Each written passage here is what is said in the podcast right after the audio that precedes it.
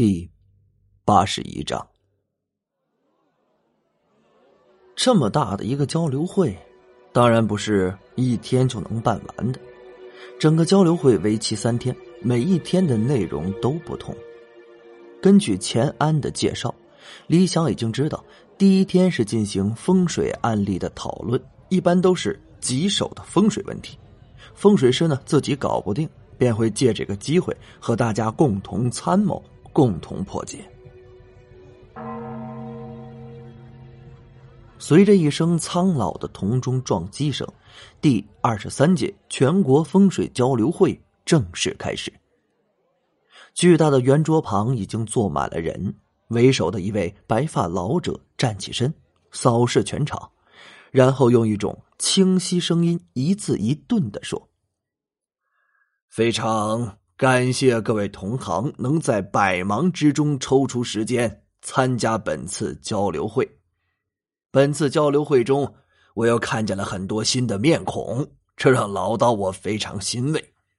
这说明啊，我们风水一脉这依旧是后续有人。与以往一样，本届交流会重在发扬风水精神，传承风水文化。让风水一脉在神州大地上绽放出新的光彩。说话的老人啊，年过古稀，但他所说的话很清晰的传入到每一个与会者的耳朵里，这纵然是最末排的角落都能听得清清楚楚。李想并没有刻意的去探测老人的修为，因为这样做是不礼貌的行为。虽然自己有秘法能让被探测者察觉不到，但这样一位气度不凡的老人侃侃而来，却让人由衷的升起一种敬畏之心、钦佩之情。每一届的风水交流会流程想必大家都清楚，老朽就不再重复了。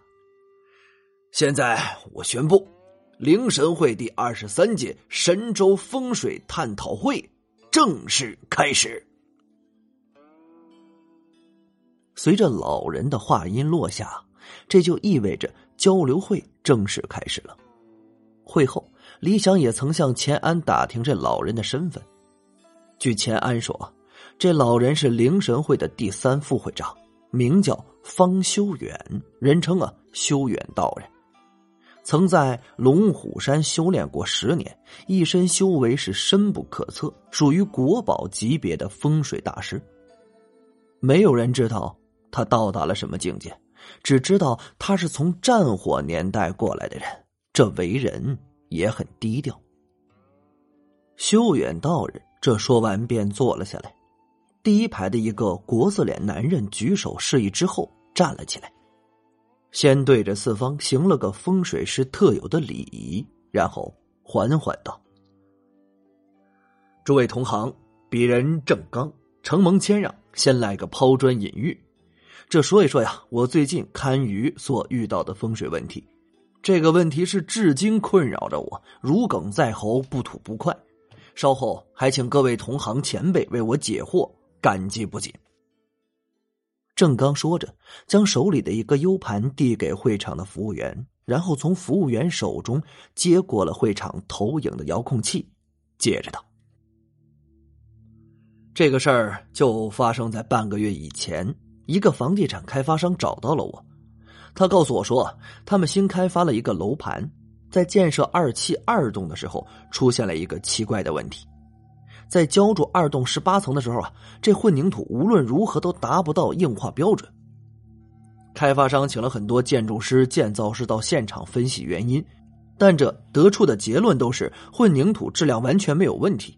因为浇筑一到十七层所用的混凝土都是一个标准、一个厂家生产的，混凝土不能按照国标硬化固结，那就没有办法继续往上建筑。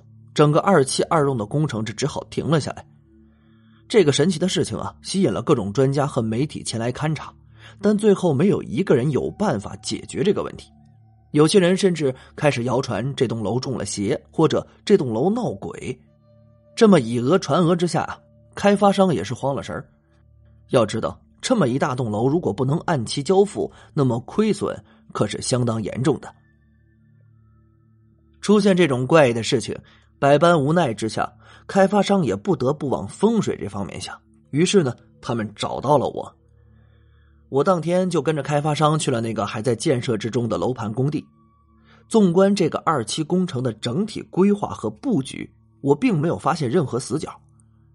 这风水上各种阴位、反攻也都不存在。我甚至拿着罗盘和寻龙尺，绕着二期工地和二栋走了好几圈。这堪舆之后啊，发现整个工地的灵场都很稳定，绝对没有任何形成这个恶煞和风水局的条件。这块地皮虽然不是什么风水宝地。但也绝对是块灵地，稳定的好地皮。郑刚说着，按了一下手上的遥控器，会场中间一个巨大的投影幕布亮了起来，出现了一个正在建设之中的楼盘照片。这照片一看啊，就是航拍出来的，各个角落位置这都拍得很清楚。那么，请问郑大师有没有查阅过当地曾经发生过的历史事件，比如死人？或者曾经那个地方出现过地震，又或者那个地方曾经是个古战场之类的。场中有一个人提问道。郑刚听完摇了摇头，眼中满是疑窦。他说道：“这位大师所提的这些情况，我自然是有查阅过。我在那个工地驻留了一个星期，期间呢，还进了当地的图书馆，还有向周边城中村里上了年纪的老人打听。”不过，这都没得到什么有用的消息，也没有那工地所在的区域曾经出现过大事儿的记载。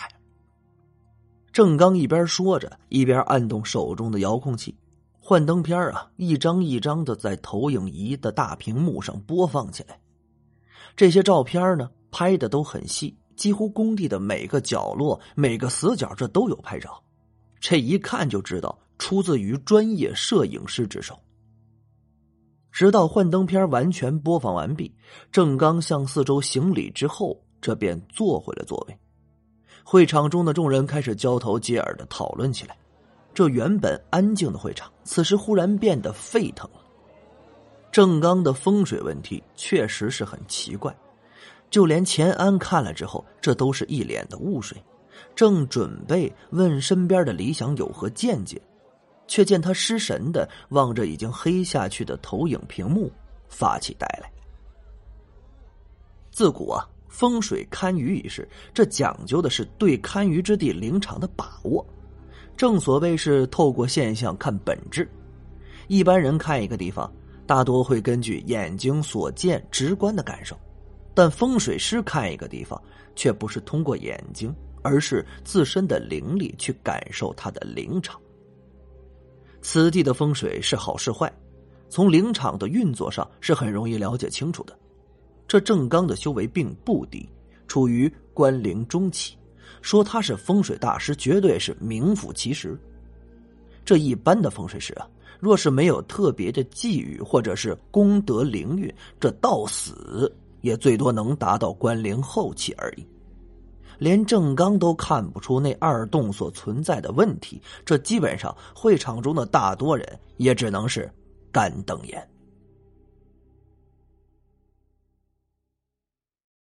感谢您的收听，去运用商店下载 Patreon 运用城市，在首页搜索海量有声书，或点击下方链接听更多小说等内容。